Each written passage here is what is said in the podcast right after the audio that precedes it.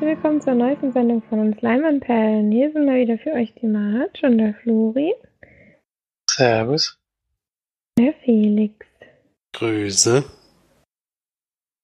So, nach der ewig langen Folge vom letzten Mal werden wir uns heute sehr kurz halten, denn nach der kinoreichen Filmwoche haben wir nicht mehr ganz so viel geschaut zu Hause. Ähm, bevor wir natürlich mit dem Film anfangen, kann Felix mal wieder mit den Filmstarts beginnen. Vom 15.11. in dem Fall. Und da beginnt es gleich mit dem wohl größten Neustart der Woche, nämlich Fantastische Tierwesen 2 Grindelwalds Verbrechen. Fortsetzung des Harry Potter Spin-offs über den Magiezoologen Newt Scamander, der sich auf die Jagd nach dem dunklen Magier Gellert Grindelwald begibt. Wäre ein Film, den ich sehr gerne sehen möchte, aber ich glaube, es wird diese Woche nichts. Mal gucken. Sind wir bestimmt schon alle sehr gespannt drauf, außer Florian vielleicht, aber. Ist ja auch keine Ahnung.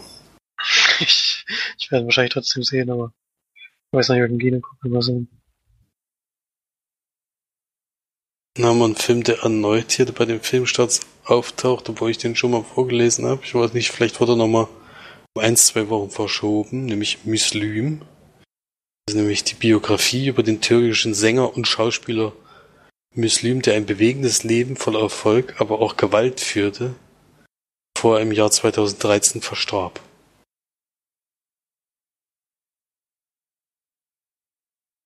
Und als nächstes haben wir Night School.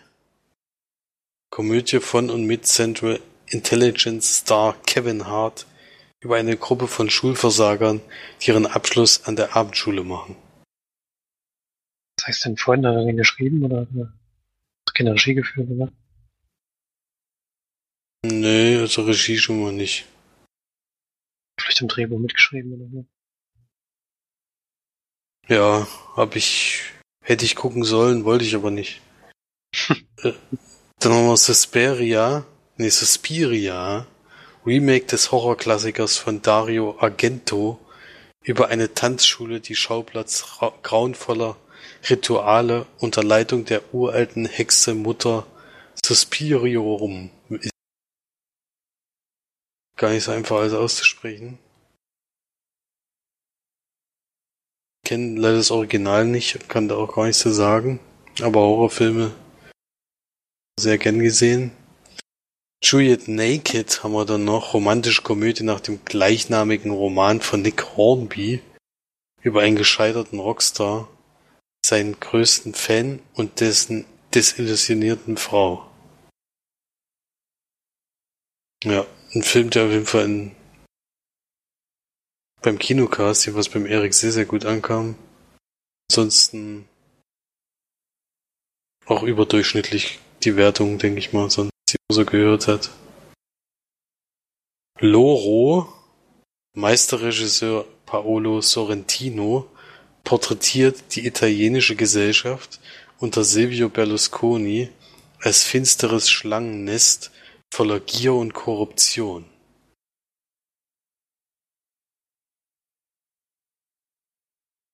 Weiter geht's mit Was uns nicht umbringt. In der Beziehungskomödie verliebt sich ein Physiotherapeut, nee, Psychotherapeut, in seine Patientin. Dabei hat er mit Ex-Frau, Familie und lauter Patienten alle Hände voll zu tun. Deutscher Film. Leider gesehen. Sieht scheiße aus. Reise nach Jerusalem. Tragikomödie mit Eva Löbau als überqualifizierte arbeitslose End-30erin, die in einen endlosen Trott aus Bewerbung und Weiterbildungsmaßnahmen feststeckt.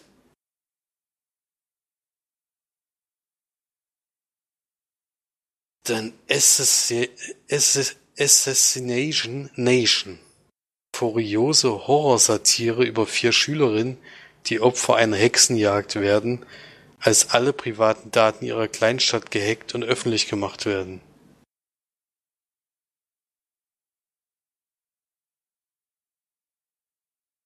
Hm. Äh, Weiter geht's mit Der kleine Spiro, die Realverfilmung der gleichnamigen Comics von Tome und Janri, erzählt die Geschichte des jungen Spiro als großen Abenteuer, nee, als großes Abenteuer für die ganze Familie.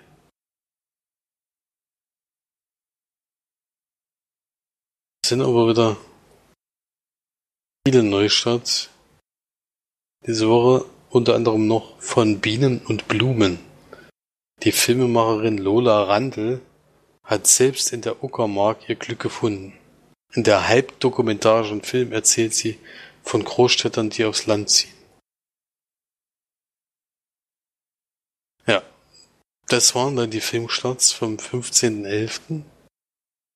Und ich gebe weiter an die Filmcharts. Tatsächlich so viel getan diese Woche. Platz 5 ist der einzige Neueinsteiger. Nur ein kleiner Gefallen hat es dahin geschafft.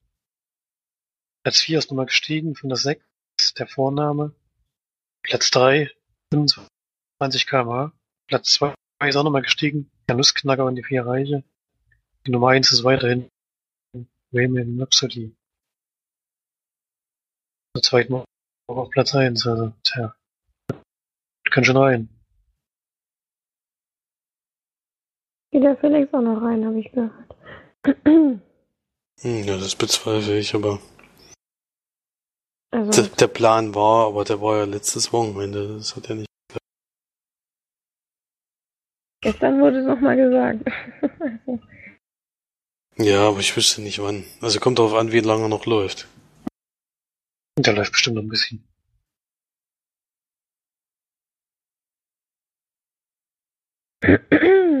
Gut, dann kommen wir mal zu den gesehenen Filmen, zumindest schon mal zu den äh, zu der Sneak. Denn diesmal haben wir nur eine zu besprechen, da Felix nicht war, aber Florian und ich uns ähm, montags mal wieder in die Sula Sneak getraut haben. Und genau, Florian, wenn du magst, kannst du den Film gerne besprechen.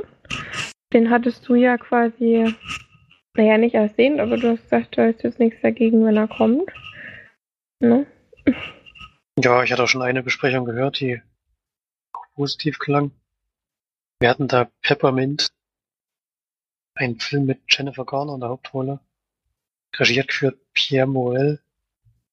Der hat, glaube ich, auch die Taken-Filme gemacht, wenn ich das jetzt richtig noch im Kopf habe. Also da weiß man auch schon so ein bisschen, was für eine Richtung die, der Film geht. Das ist ein typischer Horror-Thriller, würde ich sagen. Und Jennifer Garner spielt Wiley. Wir lernen die kennen am Anfang des Films. Da macht sie gerade so ein paar ja, zwielichtige Typen fertig. Und wird dabei auch ein bisschen verletzt und ähm, muss dann sich verstecken und auch selbst verarzten. Und dann jetzt wird uns Rückblicken erzählt, wie es zu dieser äh, Situation kam, in der sich da jetzt aktuell befindet. Nämlich so, dass sie eigentlich eine ganz normale Familienmutter war mit einer kleinen Tochter, einem Ehemann, die ja viel arbeiten musste und ähm, dann am Geburtstag ihrer Tochter, glaube ich, nach Hause kommt, lange arbeiten musste und sozusagen den halben Geburtstag schon verpasst hat, dann ihre Tochter vorschlägt, dass sie dort im Jahrmarkt könnten, dort noch den Abend ausklingen lassen und schöne gemeinsame Zeit verbringen können. Gleichzeitig hat ihr, Ehe, ihr Ehemann so ein bisschen Geldprobleme, von denen sie, glaube ich, nichts weiß. Und ja, wie kann man das beschreiben? Er rutscht in eine Sache rein, die er eigentlich gar nicht will die er eigentlich auch nicht annimmt. Aber die Leute, die da zu Schaden kommen sollten, denen hat es schon gereicht, dass er da nur drüber nachgedacht hat, um sich an der ganzen Familie zu rächen, ein Attentat auf die zu verüben. Und bei diesem Attentat kommen der Ehemann und die Tochter ums Leben. Und sie bleibt schwer verletzt übrig. Ja, ich weiß nicht, wie weit wir noch erzählen wollen. Sie ist dann auch ein bisschen komisch, denn ähm, Hintergrundgeschichte, wie sie dann sozusagen zur Rächerin wird, wird im Film gar nicht richtig erzählt, sondern also ganz bruchstückhaft mit so einem YouTube-Video und mit dem Hinweis, dass er irgendwie nach China oder nach Asien kam und von dort dann, ich glaube, fünf Jahre später zurückkommt und dann geht die eigentliche rare Geschichte los. Die brauchen wir, glaube ich, nicht noch weiter beschreiben. Da geht's dann schon ziemlich zur Sache, kann man sagen. Und ja, ist dann so ein typischer Rachefilm, die, äh, die Hintermänner dieses Attentats zur Strecke bringen. Also es wird noch kurz, das kann man vielleicht noch sagen, es wird noch kurz der Gerichtsprozess gezeigt, in dem die drei, die sie identifizieren konnten, angeklagt werden. Aber das läuft auch nicht ganz so ab, wie sich das vorgestellt hat. Und ich denke mal, in dem Moment hat sie dann auf jeden Fall diesen Racheplan geschmiedet, den sie dann ziemlich konsequent auch einen Großteil des Films dann durchzieht. Ja. Von der Story her ist es ähm, jetzt nichts Überraschendes. Der Anfang es war sehr dramatisch. Hat mich aber mich nicht so richtig ähm, gezogen, die Geschichte. Ich weiß nicht genau, woran das lag. Denn Mann und Kind zu verlieren, das ist, glaube ich, ähm, viel schlimmer. Das kann, kann einem ja gar nicht passieren, aber ich hatte das nicht so ganz gepackt diesmal, vielleicht auch West. Ja, weil es halt so ein bisschen als Mittel zum Zweck daherkommt. Das war sehr einfach gestrickt, die Geschichte, fand ich. Und die Action ist ziemlich gut gemacht, ist auch teilweise relativ brutal. Doch gute Kampfsequenzen, auf jeden Fall. In Ordnung, deswegen ist es auch kein schlechter Film. Den kann man sich auch anschauen, aber man sollte jetzt nicht so den ganz großen wirken, denke ich. Der ist wahrscheinlich Taken 1 oder so, ist dann auch mal eine Stufe oben drüber. Und ist dann halt so ein Film, den man gefühlt schon relativ oft gesehen hat. Ging's mir zumindest. Ja, zumal ich hatte jetzt ähm, vor kurzem nochmal Selbst der Rache geschaut. Ich meine, das ist immer ein bisschen blöd, wenn man Filme miteinander vergleicht, aber natürlich auch irgendwo klar, da man thematisch natürlich auch nicht voneinander trennen kann eigentlich. Und ähm, ist natürlich dann nochmal ein ganz anderes Kaliber. Ich bin auch kein großer Fan von Hillary's Swank oder Swank oder wie auch immer sie ausgesprochen wird. Ähm, Jennifer Garner hat es. Ja, Jennifer, Jennifer, Jennifer Garner, ja. Also die sehen, ich finde die auch sehr ähnlich, die beiden. Deswegen würde ich die auch gern. Ähm, genau, und deswegen war ich da sowieso vorher nicht ganz so begeistert. Allerdings war es, ja, also es hat mich jetzt nicht wahnsinnig überzeugt, aber es war jetzt nicht so schwierig, wie ich es vielleicht gedacht habe, weil ich hätte eigentlich, ähm, bin eigentlich davon ausgegangen, dass ich sie gar nicht so wirklich ernst nehmen kann in der Rolle, aber äh, sie macht es schon ganz gut auf jeden Fall.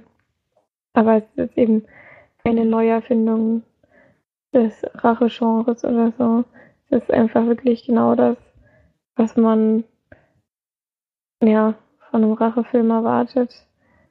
Wird einem auch geliefert, aber da hat man eben schon deutlich bessere gesehen. Für die Sneak war es okay. Aber sonst kein Muss oder so. Ja, in meinem, in meinem Kino kann man das nicht mal geben, aber ins Kino würde ich das nicht unbedingt empfehlen. Die Handlung wird bei Wikipedia auch in zwei Sätzen zusammengefasst. Ich glaube, das sagt relativ viel über den Film aus. also es ist nicht so viel Stoff, der zum Tragen kommt. Ist schon sehr einfach gestrickt insgesamt.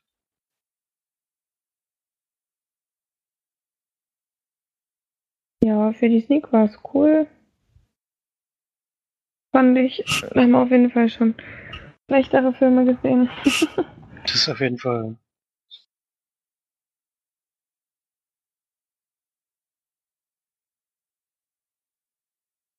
Was es da für eine Bewertung geben? Ah, ich würde es 6 von 10 Sternen geben. Ja, da würde ich mich auch. Kann man auf jeden Fall mal machen. Richtig. Also. Genau. Und für die Sneak war es eben, wie gesagt, völlig okay. Okay, gut, dann war ich ja vor unserer Lübecker Woche im Kino, und zwar in Irland, und wollte eben so gerne den neuen Halloween-Film sehen. Und so habe ich den an Halloween auch gesehen, den Film, tatsächlich. Mal am Halloween-Wochenende, wo alle draußen rumgerannt sind in den Halloween-Kostümen. Und ja, die, den Film kann man relativ schnell zusammenfassen, glaube ich. Also, was schön ist, ist, dass bei dem Film Jamie Lee Curtis wieder mitspielt, als Hauptdarstellerin sogar dieses Mal. Woody Greer, die man ja, die ihre Tochter spielt. Ähm, und in dem Film geht es jetzt eigentlich darum, dass quasi Michael Myers im Gefängnis ist und dann von zwei Podcastern aufgesucht wird, die ihn so ein bisschen fragen wollen oder irgendwelche Reaktionen von ihm bekommen wollen. Und er ist eben in so einem Hochsicherheitstrakt. Ja, und bekommen aber nichts aus ihm raus. Und dann verlassen sie ihn wieder. Und dann wird er natürlich zufälligerweise verlegt. Und bei diesem, dieser Verlegung, wo quasi am Bus mit einem Polizisten drinne und 20 gefühlt äh, Gefangenen, äh, wurde er, wird er quasi verlegt und bricht dann natürlich aus. Und der Curtis hat was? Dass, so Schwerverbrecher aber auch immer verlegt werden müssen. ja, ja, da muss unbedingt und vor allem halt aber auch noch mit einem Polizisten, einem Fahrer und ein Arzt war noch mit dabei im, im Bus. Dann natürlich auch gar nicht zu erwarten, dass das dann passiert. aber ja, dann Jamie Lee Curtis ist währenddessen eigentlich so ein bisschen die schon durchgeknallte Frau, die quasi ihre Tochter ähm, so erzogen hat, dass äh, sie sich ja schon als Kind weiß, wie sie sich verbarrikadieren muss und Fallen bauen kann und sich selbst verteidigen soll oder das auch lernt.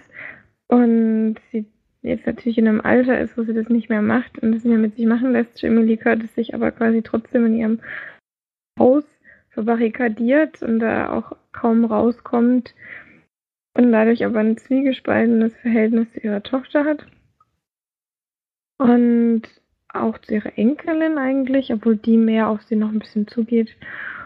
Ja, und dann bricht Michael Myers natürlich aus und Jamie Lee Curtis denkt sich dann so, geil, jetzt kann ich ihn doch mal vielleicht metzeln.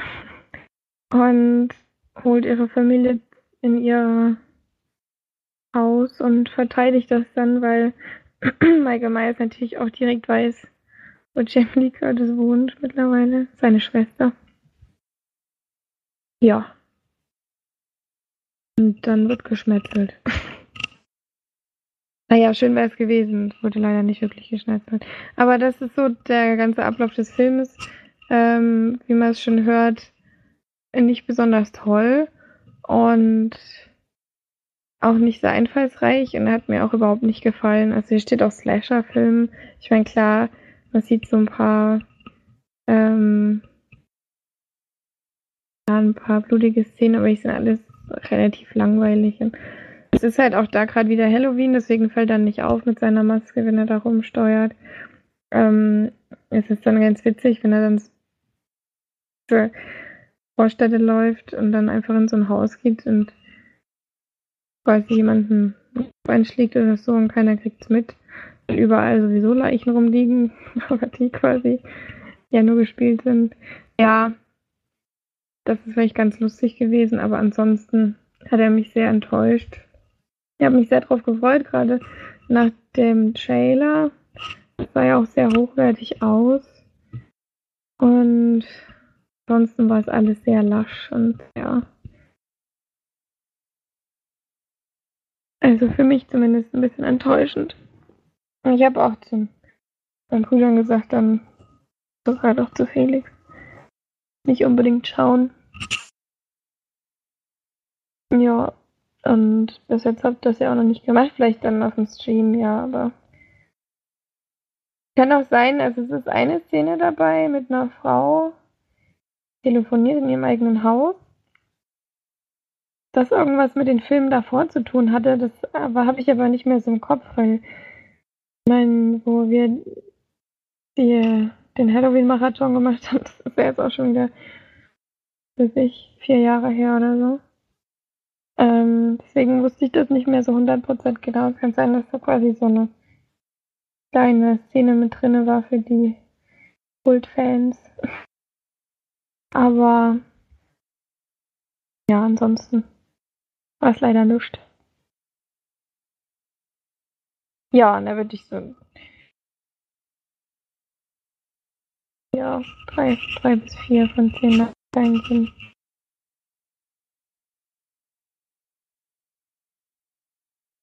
Hm, ganz schön wenig. Bisschen größere Erwartungen im Film gehabt. Ja, ich bin eben auch mit ziemlicher Enttäuschung raus, deswegen war es eben dann. Meine Begleitung hat dann auch gesagt, hier, schön, dass ich mit dir immer Scheißfilme gucke. ich dem Film jetzt auch nicht unbedingt zu. Aber er ist eben auch kein Horrorfilm-Fan. Ja. Gut, dann hättest du ja noch einen Kinofilm, ne? Ja, genau, ich war am Sonntagabend nochmal im Kino. Und hab mir angeschaut, Aufbruch zum Mond. Oder First Man, er original heißt. Neuer Film von Damien Chazelle, der ja bis jetzt Whiplash gemacht hat und La La Land. Also ja, zwei Musikfilme, das ist der Film jetzt nichts. Ja, das kommt mir fast vor wie ein Biopic, aber ich glaube, es ist schon eher ein klassischer Spielfilm. Es geht um Neil Armstrong, ersten Menschen auf dem Mond. Und ja, es geht eigentlich. Im Endeffekt geht es erst relativ spät, im letzten Drittel des Films, wirklich um die Mondmission. Davor ist es eher ein Familiendrama und auch die, ja, die Übungen und die Versuche, ähm, der Mondmission näher zu kommen. Ähm, das ja die technischen Kniffe auszuprobieren, die, die dafür notwendig sind und ähm, zu versuchen, dem Ziel näher zu kommen, ist sich als sehr, sehr schwierig äh, herausstellt. Was man auch weiß, ist ja alles relativ bekannt, wie das abgelaufen ist und was da passiert ist. Und ja, Neil Armstrong spielt von Ryan Gosling. Seine Frau spielt Claire Foy. Und Kyle Chandler spielt mit und Jason Clark. Das sind die bekanntesten Gesichter. Aber eigentlich ist der Film bis in die Nebenrollen ziemlich gut besetzt. Alles Leute, die man schon mal gesehen hat. Auch gute Schauspieler jeden Fall. Und ähm, was kann man zur Story sagen? Ich will nicht so viel verraten, denn ein paar Sachen in der Geschichte wusste ich dann doch noch nicht. Äh, was seine Familiengeschichte angeht, ich habe mich damit auch noch nicht so näher, nähergehend befasst oder so. Und sind so ein paar Sachen dabei, die ich auf jeden Fall nicht mehr. Und es geht eben darum, ja, was für große Probleme es gab, diese technischen Anforderungen umzusetzen, die die Mondmission dann im Endeffekt ähm, vorausgesetzt hat und wie viel Leute da ganz einfach auch zu Schaden kamen, weil Dinge schiefgelaufen sind und dass Neil Armstrong ja eigentlich nicht der erste Mann auf dem Mond gewesen wäre, wenn vorher schon Anwärter leider die Vorbereitung nie überlebt hätten. Das ist auch ein Fakt, der einfach so ist. Und ja, das, das sieht natürlich auch für ihn ein Problem war, ja, sich, also damit klarzukommen, wie er jetzt an die, in die Rolle reingeschlüpft ist, die er dann im Endeffekt äh, ausfüllen musste. Das zeigt der Film auch noch. Der geht 140 Minuten, das ist auch mein größter Kritikfilm. Der fängt ziemlich gut an. Er ist sehr, sehr nah dran gefilmt an Neil Armstrong beziehungsweise an Ryan Gosling, was echt diesen Film sehr nah an dieser Person dran. Und die nimmt einen auch wirklich mit, auch wenn sie sehr stoischer und ruhiger Mensch ist, der so ein bisschen Probleme hat in seinem Umfeld. Und Familie wird davon nicht verschont. Ja. Gesundheit. er hat da schon so ein bisschen Probleme, sich in seinem sozialen Umfeld zurechtzufinden. Ähm, hat halt immer so diesen, diesen Traum im Kopf, da kommt im Film auch gut rüber. Irgendwie es zu schaffen, zum Mond zu kommen. Am Anfang des Films vielleicht noch nicht mal ähm, die eigene Person, sondern einfach nur, dass die USA das eben schafft, weil sie ja immer Rückschläge hatten in der Raumfahrt, im Zweikampf mit der, der UdSSR. Und so sein, ja, sein Ehrgeiz da, der aber sein näheres Umfeld schon auch mit Schwierigkeiten zurücklässt. Er halt um, sich nicht so richtig öffnen kann, sondern das alles ziemlich in sich hineinfrisst und ja, da wirklich im Umfeld schon größere Probleme hat. Mm, In der Mitte des Films ähm, gibt es mal so einen Teil, da geht es eben so um die technischen Umsetzungen und sowas. Er zieht sich etwas hin. Das fand ich ein bisschen schade. Aber am Ende dann ähm, kriegt er nochmal einen richtig schönen Schwung, wenn es dann Richtung Mond geht und so. Man kann da ja spoilern, ich meine, man kann eigentlich nicht spoilern, weil jeder, weil jeder Mensch weiß, was los war. Das ist halt auch ein kleines Problem des Films, dass man alles weiß, denn dadurch gibt ja diese Szene, die schon im Trailer drin ist, wo er seinen Kindern erst erzählt, was er vorhat und dass er vielleicht auch nicht lebend zurückkommt. Und die äh, Szene verliert halt ein bisschen an Schwung, weil man halt weiß, dass, dass er, dass es halt schafft und ähm, dadurch hat die ein bisschen weniger Dramatik, als die sonst gehabt hätte. Wenn, wenn das ein bisschen überraschend ablaufen würde, das kann man natürlich dem Film nicht vorwerfen. Das ist nun mal eine Geschichte, die jeder weiß, die jeder kennt und dadurch hat der Film halt zwischendrin immer ein bisschen den Schwung verloren, aber am Ende ist es schon wieder ziemlich beeindruckend, was da passiert und die Szenen auf dem Mond haben mir richtig gut gefallen. Die sind ein bisschen, ja, es ist halt so eine ganz karge Landschaft. Es ist, es ist ziemlich gut rübergebracht, finde ich. Und auch so die ersten Schritte von ihm dort. Das war schon ganz schön mit anzuschauen. Und ich würde den Film schon weiterempfehlen. Man muss sich halt auf die Länge einstellen und halt darauf, dass eigentlich um die Person Neil Armstrong geht und alle anderen Personen sind so ein bisschen im Hintergrund, haben nicht so die ganz großen, ganz große Screentime und auch nicht so den, also in dem Film, sondern es geht schon um seine persönliche Situation dieser ganzen Geschichte. Fand ich trotzdem interessant und, und das ist sieben von zehn Leinwandperlen geben. Man muss sich halt darauf einstellen, dass in der Mitte mal der Film ein bisschen durchhängt. Leider. Es hätte jetzt nicht geschadet, vielleicht 20 Minuten rauszunehmen und ein bis zwei technische Umsetzungen, die sie da gezeigt haben, vielleicht rauszunehmen. Hätte Film ein bisschen mehr Schwung gehabt. Aber auf jeden Fall sehenswert, schon alleine von her. Das ist mir da ziemlich gut gemacht. Das kann man sich schon mal vor allem im Kino sehr gut anschauen.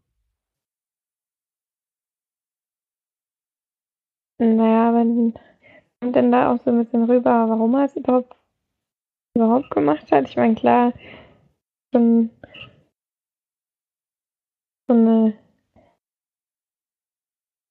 aber ich meine, wenn er weiß, dass vorher schon so viele gestorben sind und ähm, die Wahrscheinlichkeit eigentlich auch gerade hoch ist, dass er lebend wieder zurückkommt, warum dann überhaupt oder wo diese, diese, die Motivation herkommt, das dann trotzdem zu tun, obwohl man sein Leben eigentlich riskiert und aufs Spiel setzt. Ja, es kommt im Film, es kommt im Film vor, die dieser, ähm, ja, so dieser Spruch, den er da sagt, aber den möchte ich jetzt übrigens hernehmen. Ich fand ihn aber nachvollziehbar und merkt halt den ganzen Film über, dass das so eine gewisse Besessenheit ist von ihm. Und die konnte dann im Endeffekt auch nicht loslassen. Und es geht, ich glaube, auch alle, die gefragt wurden, haben auch im Endeffekt Ja gesagt. Weil die halt über sieben Jahre an diesem Projekt gearbeitet haben. Und ja, die wollten es halt einfach schaffen. Man kann es halt nicht anders sagen. Ob sie dabei jetzt draufgehen oder nicht. Die haben aber alle gewusst, dass die Wahrscheinlichkeit wahrscheinlich sogar über 50 Prozent war, dass das nicht funktioniert, weil die ganze Technik und alles überhaupt nicht ausgereift. Das war ja ich, sehr großes Wagnis, was die eingegangen sind, aber das haben die auch gewusst. Und haben das halt in Kauf genommen. Kommt im Film auch schon rüber, ja. Hm. Okay. Für mich immer noch unbegreiflich. Sehr komisch. Nein, wenn man sich das überlegt. Wie, wie, da gab es ja noch nicht mal Smartphones oder so. Wir fliegen einfach mal auf den Mond. Weiß nicht. Schon. Ja, das war auch um, war auf jeden Fall zu früh eigentlich. Das war alles noch gar nicht ausgereift und die NASA hat halt auch wirklich. So die Amis wieder, ne? Die waren einfach nur wieder die ersten beiden, haben ja, weil es halt vorher schon, weil es halt vorher schon so oft, so oft ähm, geschlagen worden. die ganzen anderen Schritte haben sie halt nicht geschafft, sondern es die Russen gemacht. Mhm. Deswegen müssten, deswegen brauchten sie so diesen großen Sieg sozusagen. Ja, die NASA hat halt auch wirklich die Menschenleben in Kauf genommen, die da draufgegangen sind, kann man einfach anders sagen. Mhm. Das, kommt, das kommt auch so rüber. Ja. Das sind schon Unfälle, die würden heutzutage natürlich nicht mehr passieren. Sind, ne? Oder auch 20 Jahre später vielleicht. Die Technik ein bisschen ausprobiert gewesen wäre und so. Aber das musste halt schnell gehen.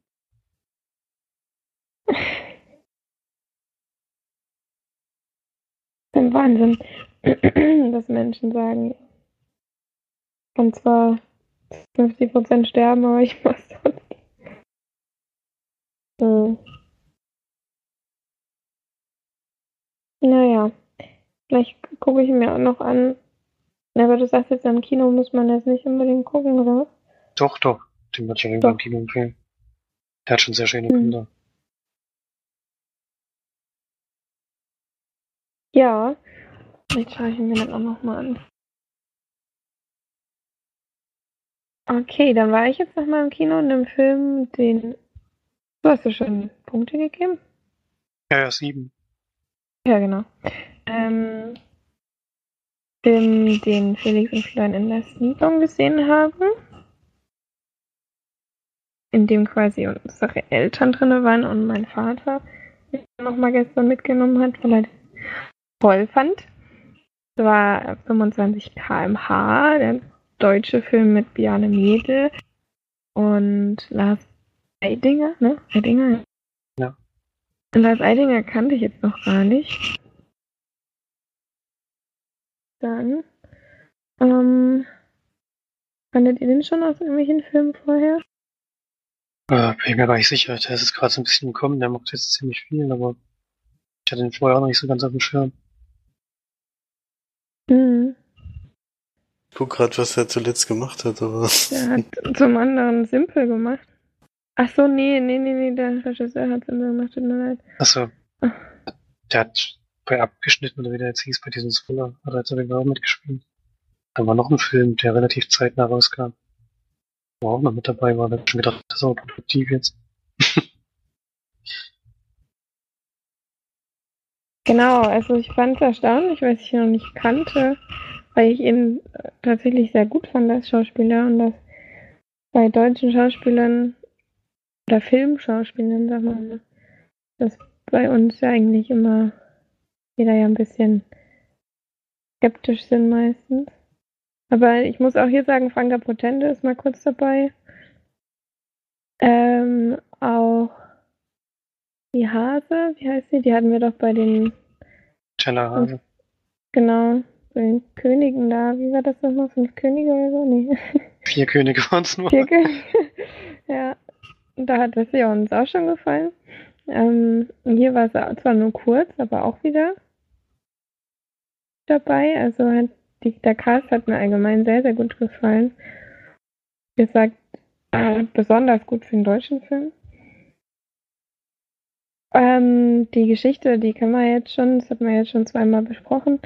Wie gesagt, zwei Brüder, die, also einmal Bjarne Mese und einmal Lars Eidinger, die quasi nach der Beerdigung ihres Vaters aufmachen und mit zwei Mofas vom Schwarzwald bis an die Ostsee hochfahren.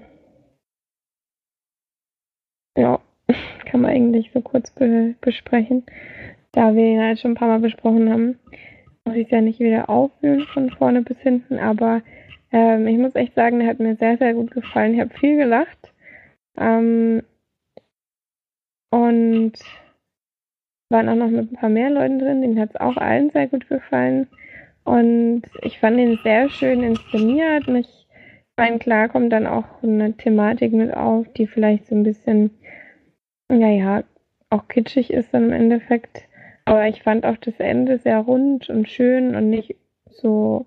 Für eine Komödie fand ich es eben alles sehr passend. Ich fand ihn auch nicht so lang.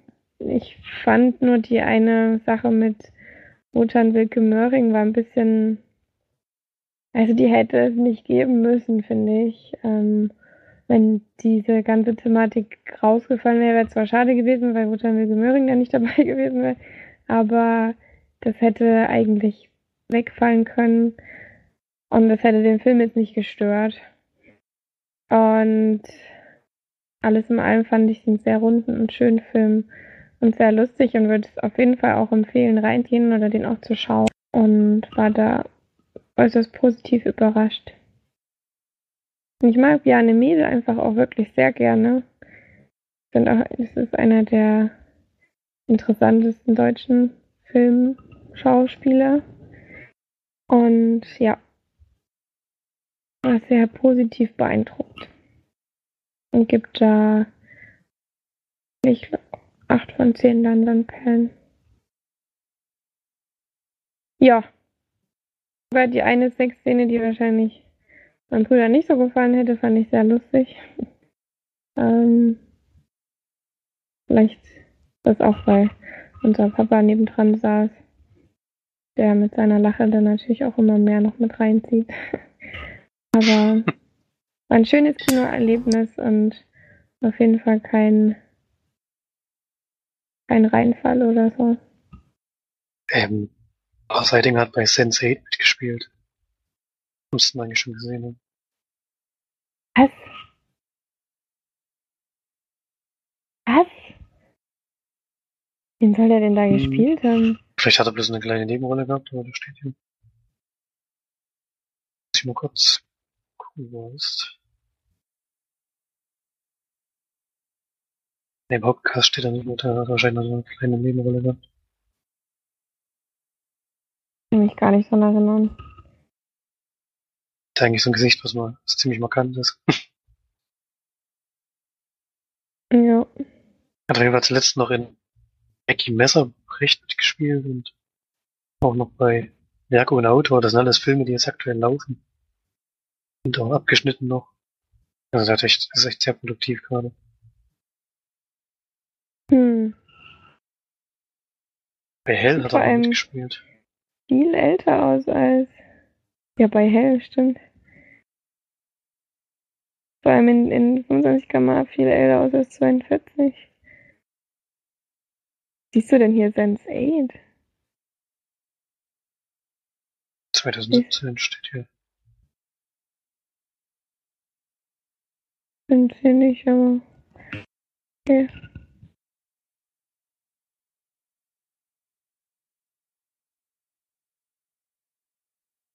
Ja, ich finde aber an der Besetzung nicht weg, das auch falsch eingeordnet. Nice.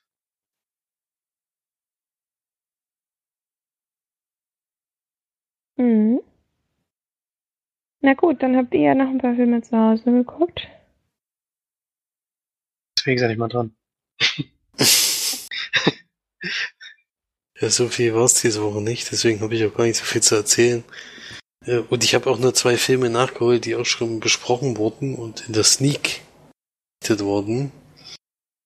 Äh, und einmal ist es eine Anwaltsgeschichte. Da habe ich ja sowieso immer Interesse dran, nämlich Bowman J. Israel Esquire. Die Wahrheit und nichts als die Wahrheit. Also der kürzeste Titel überhaupt. Mit Denzel Washington in der Hauptrolle. Von Dan Gilroy, der zuletzt Nightcrawler gemacht hat. und hier auch das Drehbuch dafür geschrieben hat. Unter anderem dabei ist auch noch Colin Farrell. Und Roman J. Israel ist ein Anwalt in Los Angeles, der für einen älteren Mann die ganze Zeit im Hintergrund gearbeitet hat. Also er hat, äh, der ältere Mann war der Anwalt, der immer zu Gericht, zum Gericht gegangen ist und er hat diese Recherchen geführt, diese Sachen ausgearbeitet, die er immer benutzt hat, um eben diese Fälle zu gewinnen. Und er ist schon immer ein sehr großer Fan von ihm gewesen. Er hält sich aber eigentlich meistens zurück. Äh, er zeichnet sich eben dadurch aus, dass er so Recherche-Sachen sehr, gut kann, weil er unter anderem die ganzen Bücher, die mit, äh, mit Anwaltsein zu tun hat, diese ganzen Lehrbücher, was Massen an Büchern sind, äh, die kann er einfach auswendig. Und auch alle Gesetze. So dass er eigentlich immer nur nachschlagen, äh, gar nicht groß nachschlagen muss, sondern direkt was dazu sagen kann. Was ihn natürlich äh, unersetzlich für, für diesen alten Mann macht. Jetzt äh, hat der alte Mann leider einen Herzinfarkt und kommt ins Krankenhaus und es sieht nicht so aus, als würde er jemals zurückkommen. Also er fällt ins Koma. Und jetzt steht er natürlich da mit der Sekretärin, weiß nicht, was er machen soll und entscheidet sich dann, diese Fälle, die noch am Laufen sind, zu übernehmen und traut sich jetzt doch mal aus diesem Loch raus und versucht es dann auf seine Art, das zu schaffen, denn er ist auch sehr ideologisch in, in dem, wie er denkt. Also er versucht sowieso das System auf irgendeine Weise zu ändern, weil es ihm so, wie es ist, nicht gefällt. Und es wird auch klar darauf hingewiesen, was da, was ihm am System nicht gefällt und was er ändern will. Und das äh, kann man wirklich kritisch sehen, muss man ehrlich zugeben. Und dann kommt es aber noch, dass die Familie eingreift von dem älteren Mann. Die Tochter schickt dann eben einen Großanwalt hin, der den Nachlass so ein bisschen verwalten soll, weil er ja wahrscheinlich nicht zurückkommt. Also wird so vorzeitig schon eingesetzt, der dann eben von Colin Farrell gespielt wird. Der macht ihn eigentlich klar, dass es nichts mehr wird. Und ist aber dann doch so stark beeindruckt von dem Mann, dass er, dass sie ihn in seiner großen Anwaltskanzlei einstellt. Und das führt dann zu vielen, vielen Problemen, aber auch zu Besonderheiten, die dann eben auftreten. Und ja, darum geht's eigentlich in diesen Film. Mehr möchte ich noch nicht sagen. Es gibt dann noch eine Wendung in der Geschichte, die, so wie ich den Charakter kennengelernt habe, eigentlich nicht richtig nachvollziehen konnte, aber die haben sie leider mit reingebaut. Ansonsten ist es 123 Minuten, also es ist wirklich gefühlt sehr, sehr lang gewesen. Denzel Washington macht das wieder sehr gut. Muss man schon echt zugeben, weil das hier eine sehr schwierige Rolle ist weil man ihn, den Mann irgendwie nicht so richtig einordnen kann, ist er jetzt nur autistisch oder ist er äh, zu also er hat auf jeden Fall auch Probleme im sozialen Umfeld und sowas, das garantiert, äh, aber es wird jetzt nicht näher drauf eingegangen, ob das jetzt was mit Autismus oder sowas zu tun hat. Äh, ansonsten ist es gar kein richtiger Anwaltsfilm, so wie ich mir erhofft hatte. Es kommt zwar mal zu Fällen, die mal kurzzeitig besprochen werden, aber eigentlich geht es nur um die Person und wie er mit dieser völlig neuen Situation äh, klarkommen muss. Er hat, äh, es ist schon ein Gewohnheitstier, das hat man schon gemerkt, weil ihm hat dieses Leben unter diesen äh, als Mann im Hintergrund gefallen. Das, äh, da wird er so ein bisschen rausgerissen, direkt am Anfang des Films. Ja, netter Film auf jeden Fall, würde ich sagen. Kann man mal gucken, aber es, man soll nicht allzu viel erwarten, finde ich. Äh, denke mal, das war so ein bisschen auf Oscar gebürstet, das Ganze, denn es ist schon ein so, fast ein Solo-Part von Denzel. Also es gibt relativ wenig nebenbei. Ich glaube, es gibt fast keine Szene ohne ihn. Und dafür reicht es aber dann nicht, weil dann die Geschichte dann doch nicht so interessant ist. Und ja, wie gesagt, viel zu lang. Kann ich jetzt nicht großartig empfehlen. Hat der Florian, glaube ich, auch nur mittelprächtig gefallen. Ja, ich hatte auch genau den gleichen Kritikpunkt wie du, dass sich die Geschichte eine völlig ähm,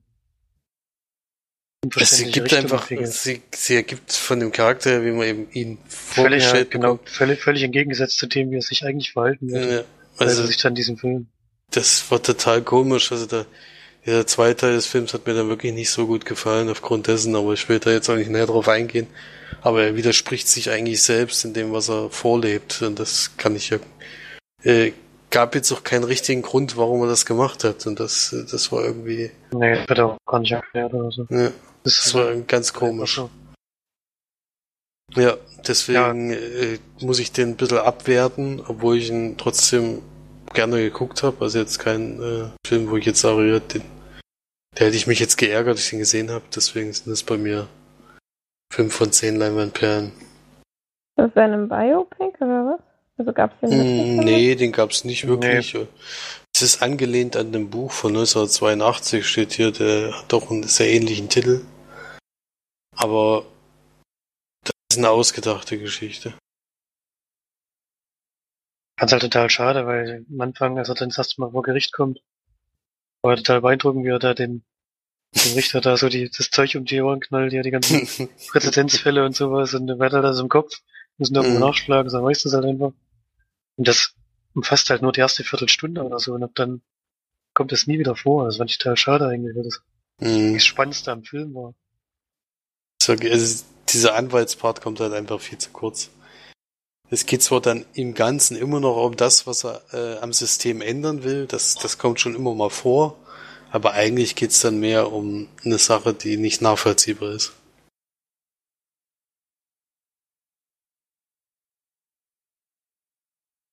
Ja, dann machen wir einfach weiter. Dann hast du ja noch was gesehen, ne?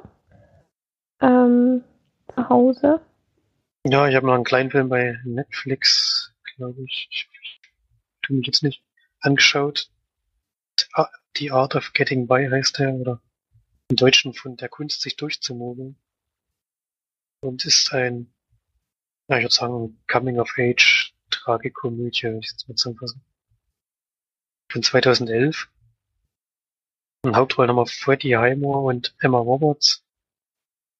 Und Freddie Highmore spielt George, der ist ein ja, relativ schwieriger Schüler, der sich, der in der Schule nicht so richtig zurechtkommt, der kann sich nicht mehr so richtig motivieren, ähm, Sachen für die Schule zu erledigen und kommt dadurch in größere Schwierigkeiten. Es ist gerade kurz vor seinem Highschool-Abschluss.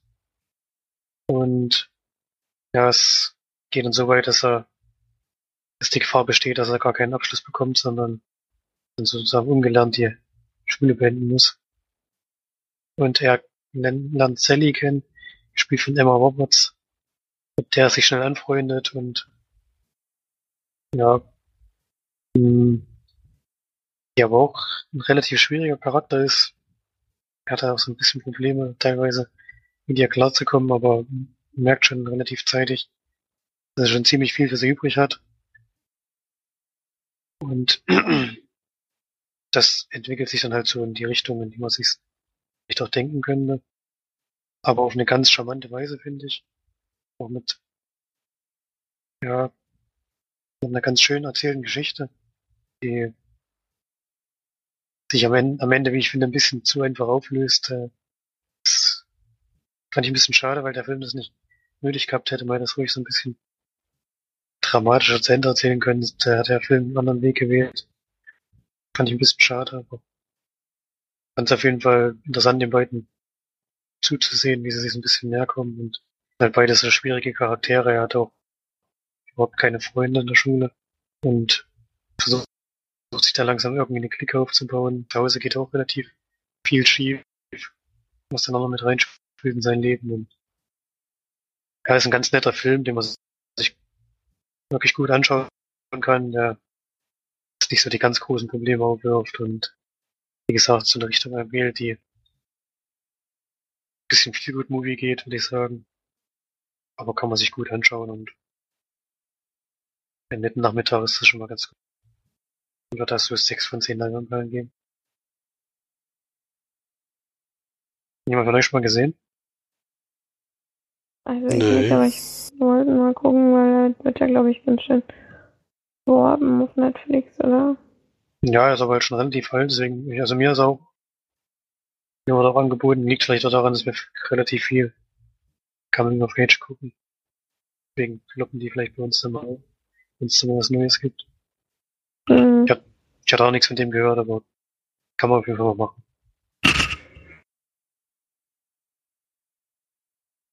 Okay. Nun gut, ähm, du hattest jetzt noch einen Film, oder Florian? Ich nicht, ne. Phoenix momentan. Ach, Felix, ja genau, sorry. Ich darf noch mal, denn ich habe noch, wie gesagt, noch eine weitere Sneak von euch beiden, glaube ich, sogar gesehen. Oder March hatten nicht in der Sneak, sondern im Kino gesehen, auf jeden Fall von euch beiden schon gesehen, nämlich Lady Bird.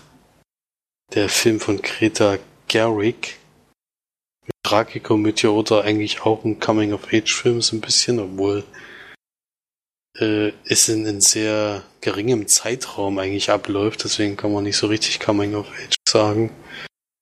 Mit Frau Ronan, wo ich den Vornamen immer nicht weiß, wie man den ausspricht, in der Hauptrolle. Fayshaw oder so, keine Ahnung.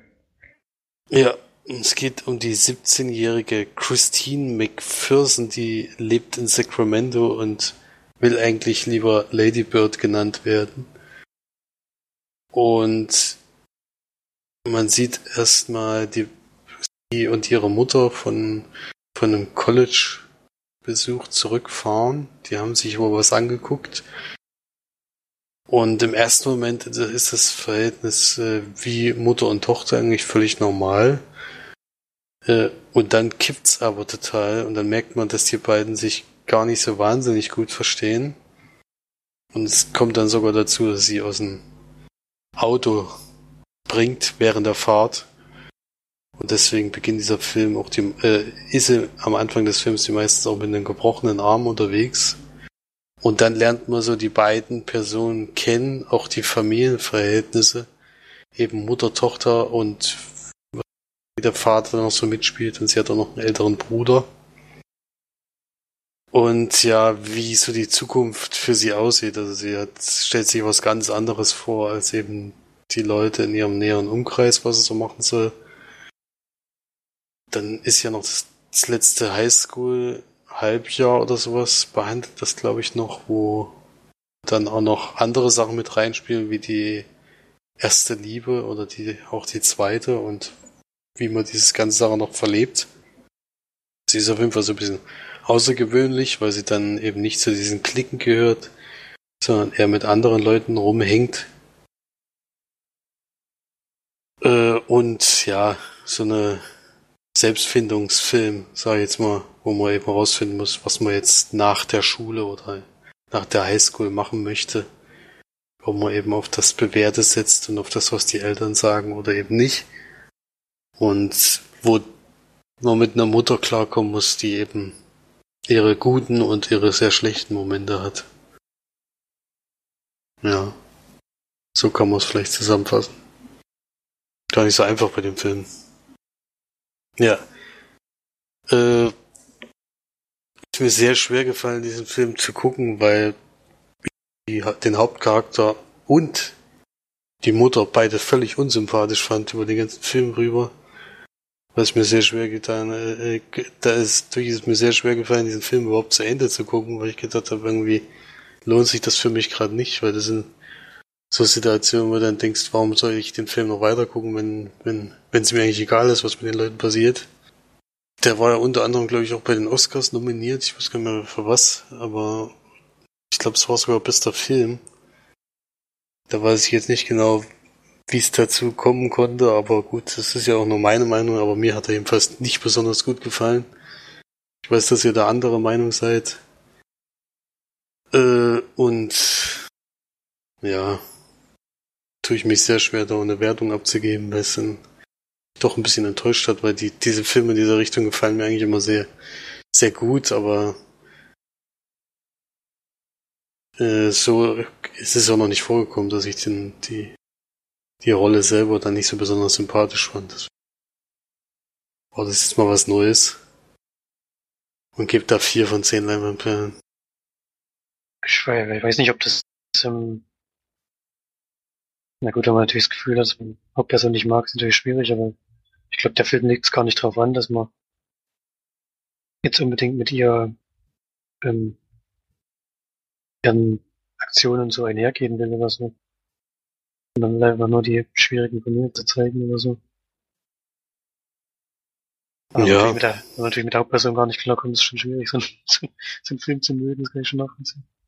Ja, es ist ja, äh, man kann sicherlich, äh, ich finde auch nicht in anderen Filmen alles gut, was die Leute so machen oder nicht, aber sie macht halt so die typischen Dinge, die ich, naja, gut, aber das ist ja nur persönlich. nee, die habe ich zum Glück nicht gemacht, aber ist ja auch nur eine persönliche Meinung. Ich meine, ist, äh, ich bin halt mit der Person nicht warm geworden und dann ist es halt auch schwierig, den, dann jetzt äh, so richtig den Spaß an so einem Film zu entwickeln, dass man eben den gucken möchte. Die einzige richtige sympathische Figur in dem Film hat leider sehr wenig Screentime, den die meisten mochte, aber der Vater, Oder der, Vater, ja. Hm. der hat auch so eine ganz bittere Geschichte noch, das ist schon auch hart, hart mit anzuschauen, ja. Obwohl er da auch noch wirklich sehr viel Größe beweist in dem, was da passiert. War schon, war schon auch sehr heftig mit anzuschauen, ja. Das hat mir echt mega leid getan, der Typ.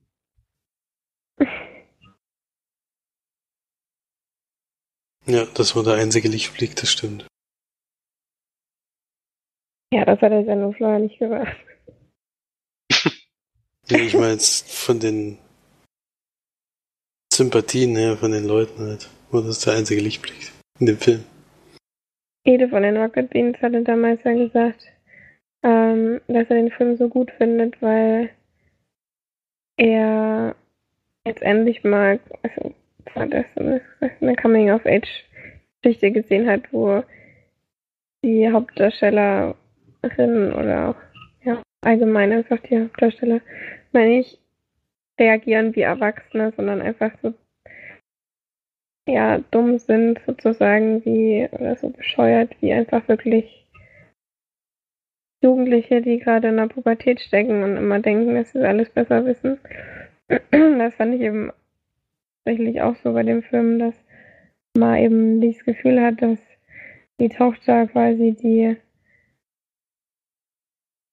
weisere oder die bessere oder was auch immer Person ist in dem Film, sondern dass sie eben eigentlich nur Mist baut und damit dann halt versucht umzugehen und mir war sie da auch nicht sympathisch. Das stimmt auf jeden Fall. Aber das hatte ja, das hat Das habe ich zum Beispiel nicht so empfunden, aber gut. Das ist ja, wie gesagt, bei jedem anders. So. Ich fand schon so, dass sie sich nicht so verhalten hat wie eine 17-Jährige, aber das ist halt vielleicht der falsche Eindruck gewesen, ja.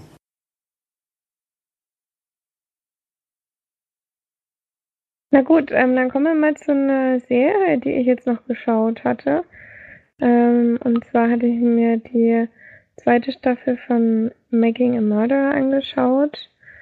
Die äh, erste Staffel war ja quasi sehr im Munde von allen. War ein, ein riesen Aufschrei verursacht, vor allem auch in Amerika. Ähm, wer sich daran jetzt nicht erinnert, es ging um die Geschichte von Stephen Avery, der damals erst fälschlicherweise ins Gefängnis kam und dann wieder rauskam, dadurch, dass bewiesen wurde, dass er es nicht war. Und er dann wieder ins Gefängnis kam. Man weiß nicht genau, ob ähm, da jetzt ja irgendwas mit dem, mit dem Fall zu tun gehabt hatte oder nicht, aber wurde auf jeden Fall nachgewiesen, dass die Polizei oder auch ja, Ermittler und so weiter, weil sie Hinweise an den Tatort und so weiter verstreut hatten, um ihn quasi dingfest zu machen als Mörder. Und in Staffel 2 geht es eben darum, dass Stephen Avery quasi eine neue Anwältin, Anwältin bekommt, eine sehr bekannte, die sehr, sehr viel ähm, Unschuldige aus dem Gefängnis holt, die sich den Fall pro bono quasi annimmt und dann begleitet man sie in ihren Ermittlungen. Und gleichzeitig geht es eben noch um seinen Neffen, Stephen Averys Neffen, Brandon, was, weiß Jason oder so, ähm, der quasi damals ein falsches Geständnis abgegeben hatte, um, um quasi bezeugt hat, dass er mit seinem Onkel Frau vergewaltigt und umgebracht hätte. Und quasi seine, wie seine, ähm, ja, Anwälte und so versuchen, ihn wieder rauszubringen. Aber hauptsächlich geht es um Stephen Averys. Also um größten Teil zumindest. Averys Anwalt. Ja, es ist, glaube ich, ein bisschen schwierig, weil die erste Staffel ging natürlich über sehr, sehr, sehr viele Jahre. Die zweite Staffel auch, aber nicht ganz so. Ich weiß nicht, ich habe es nicht im Kopf, wie viele. Ähm, und im ersten Staffel ist natürlich wahnsinnig viel passiert, dadurch, dass er dann eben nochmal ins Gefängnis gekommen ist. So weiter. Und in der zweiten Staffel geht es eben wirklich nur um diese Ermittlungen und man muss sagen, es ähm, ist immer noch wahnsinnig schockierend und man guckt es auch immer noch mit kritischen Augen, aber äh, man hat langsam auch so ein bisschen das Gefühl, so hundertprozentig fängt man auch ein bisschen an drüber nachzudenken, weil mittlerweile diese, na wie sage ich das jetzt am besten, die Anwältin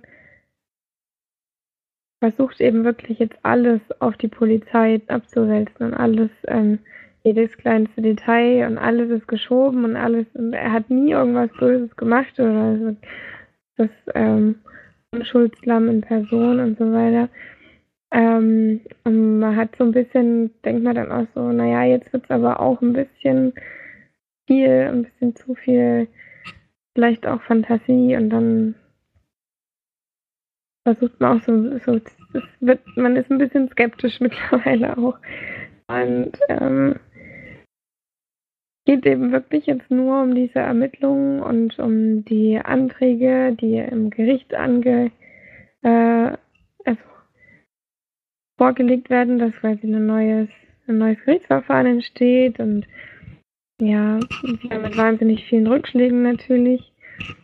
Und ja, die Geschichten drumherum der Familie, die natürlich zu Hause noch auf ihren Sohn, ihren Bruder und so weiter wartet. Und ja, das äh, spielt da alles natürlich mit rein, aber es ist nicht ganz so stark wie die erste Staffel und ich habe ein bisschen auch das Gefühl, dass sie es etwas künstlich rausgezogen haben auf vielen Dingen sehr drauf rumgereitet haben. Vieles ist auch sehr, sehr interessant. Manches ist dann auch so ein bisschen, wollen wir mal ein bisschen vorankommen mit der Geschichte oder mit der Fakten. Deswegen würde ich jetzt die Staffel ein bisschen schlechter, habe ich sie schlechter empfunden als die erste. Aber trotzdem sehenswert und vor allem auch, ich glaube, Felix wäre es interessant, weil da hast du auf jeden Fall wirklich reine Anwaltsarbeit. Die teilweise auch ein bisschen trocken ist vielleicht, aber ähm, man muss halt gucken, dass man sich nicht so wahnsinnig sehr lenken lässt von, von der Staffel. Dass man vielleicht auch so ein bisschen noch ja Scheuklappen abnimmt. genau nach rechts, nach links schaut. Weil es kann halt nicht alles. Also ich kann mir nicht vorstellen, dass alles 100% ähm, irgendwo platziert wurde oder das und das gemacht wurde und dass das alles schon ein bisschen kommt einem dann, je mehr es jetzt drauf auslegen, desto mehr wird man dann skeptisch, habe ich so das Gefühl. Aber trotzdem interessant und könnte ich gerne mal anschauen. Aber bei Serien haben wir da jetzt in dieser Dokumentationsserie, Dokumentation bewerten wir eh nicht. Na, ich habe schon gesehen, dass es eine zweite Staffel gibt, aber es noch nicht geschafft reinzuschauen, aber das ist mir sowieso, weil die erste ja schon sehr packend war. Mal ja schon mhm. wissen, wie es weitergeht. Stimmt. Na gut, dann wollten wir eigentlich noch auf Kommentare eingehen beim letzten Mal. Das hatte ja, hatte ich ja quasi dann unterbunden, weil einfach der Podcast schon so ewig lang war. Das Ähm. war, auch- war auch richtig so, denke ich mal. Das kann man auch jetzt nachholen. Genau. Waren nämlich ziemlich viele. Jetzt haben wir natürlich ein paar zur vorletzten Sendung. Da Einer oder mehrere vom Erik. Einmal hat er geschrieben, zum nochmal zu erleben und sterben in L.A., den Film, den Felix dann schon gesehen und besprochen hat. Er hat sich sehr, sehr auf die neue Blu-ray der neuen Abtastung gefreut. Er hat nach einem Monat verwechselt, als ich im Urlaub um den Jahr ankam. Kommt jetzt erst am 23. November raus. Aber da sind sie jetzt so ein paar Tage, also bald hat er sie. Dann haben wir aufgeschrieben, was die alles für Extras hat. Das sind wirklich sehr, sehr viele. Das die jetzt auch ehrlich gesagt für mich ein bisschen interessant macht, die. Dann schimpfen wir immer so, dass es kaum mehr Extras gibt, aber da ist anscheinend extrem viel drauf. Gerade bei so alten Filmen finde ich das schon interessant. Ich bestelle mir die auch noch. Dann hat er mich auf Letterboxd gefunden. Ja, ich habe ja meinen Nickname gesagt in der Sendung. Er hat noch gesagt, ich habe kein Bild und keine Info. Und deswegen rutschen die Profile mal durch, weil das aussieht wie neu angelegte Noob-Profile. Also war mir jetzt noch nicht so ganz bewusst, aber es werde wahrscheinlich noch ein Bild einfügen, damit es ein bisschen ähm, ja, ein bisschen persönlicher aussieht, natürlich. Und zum, zur Spiel 2018 hat er auch noch was geschrieben. Er hat einen Game Feature Podcast, der auch dort war und hat einen Link geschickt, den er mal korrigiert hat. Also wenn er gern den Podcast hören will, dann den zweiten Link nutzen, den er geschickt hat. Die reden da auch über ihre ähm, Erfahrungen bei der Spiel 2018. Ja. Da kann man ruhig mal reinhören. Und die Stefan hat uns in der Sendung geschrieben, die war ja auch mit auf der Spiel 2018 und hat drei Empfehlungen, die wir gegeben haben, beziehungsweise Felix. Mir sind ja keine eingefallen, beziehungsweise keine anderen, als Felix gesagt hat, waren auch ihre Highlights und haben ihr viel gemacht. Und sie wird dann noch dieses kurze Civilization-ähnliche Kartenspiel mitempfehlen, wo das uns der Empfinder erklärt hatte. Das glaube ich noch in der Beta-Version war, oder? Nee, das war schon raus, gell? Kann man das war schon erschienen, ja. War leider ein bisschen zu teuer, sonst hätte man das, glaube ich, auch mitgenommen. Aber es war auch so ein kleiner Verleger, glaube ich, nur, der das sind die Spiele immer ein bisschen teurer. Das halt eine kleine Auflage wahrscheinlich noch. ist. Aber es hat auch Spaß gemacht, ja. Ich weiß gar nicht wie es hieß. Carta Impera. Impera Victoria. Falls das jemand interessiert, da ist ein bisschen so ein Strategiespiel, wo es mehrere Charaktere gibt, die verschiedene Eigenschaften haben, mit denen man verschiedene Aktionen ausführen konnte. Hat schon auch Spaß gemacht, ja. In der letzten Sendung hat es noch geschrieben, also zum den Filmtagen in Lübeck, war sie ja für einen kürzeren Zeitraum als wir. War sie auch mit dabei. War auf jeden Fall der längste Podcast, den sie wahrscheinlich jemals gehört hat. Kann ich auch nachvollziehen bei fast vier Stunden. Und der Kurzfilm 5% Heimat findet sie klingt super. Hätte auch gerne mitgesehen. Das Interview war total interessant. Sie hat nur ein bisschen geschockt, dass sie bei ihrem eigenen Film nicht wissen, ob es da oder die NASA war. das weiß ich gar nicht mehr genau. Ich glaube, es ging um die, War ich halt glaub, es ging um die ESA, ja. ja, halt eine Raumorganisation, also Raumorganisation, die, ja, wo irgendein Mensch schiefgegangen war oder so, wenn man das mal umschreiben will. Ihre Favoriten waren auf jeden Fall Verachtung und Spot. Bei Wendepunkt war es nicht ganz überzeugt wie wir, aber es kann auch daran liegen, dass direkt ein Spot kam. Und es schwierig war, sich auf ein anderes Thema so schnell wieder einstellen zu können. Ging mir auch ein bisschen so, weil Blind war schon ein Film, der ganz schön in die Magengruppe reingehauen hat. Dann schnell direkt danach wieder sich auf den nächsten Film einzulassen, ist wirklich ein bisschen. Sie konnte es auch nur sich mit einem Charakter richtig anfreunden, mit dem Dominic. Deswegen hat er ja nicht ganz so gut gefallen, hat filmmäßig gut bewertet. Ja. So viel zu den Kommentaren. Cool. Vielen Dank auf jeden Fall. Na gut, dann jetzt auch nochmal danke fürs Einschalten und dann hören wir uns hoffentlich das nächste Mal wieder. Wenn es heißt, ein Podcast. genau. Geht fleißig ins Kino, guckt euch ruhig mal 25 km/h an. Ich glaube, es schadet nicht, wenn der ein bisschen hochrutscht bei den deutschen Filmcharts. Ähm, und ansonsten. Das ist schon noch Sorry, also viel, viel höher geht's nicht mehr, aber naja, ist noch was drin. Kann trotzdem, kann noch ein bisschen was auch drin. Gut, dann bis dahin auf jeden Fall. Bis zum nächsten Mal. Tschüss. Tschüss. Tschüss.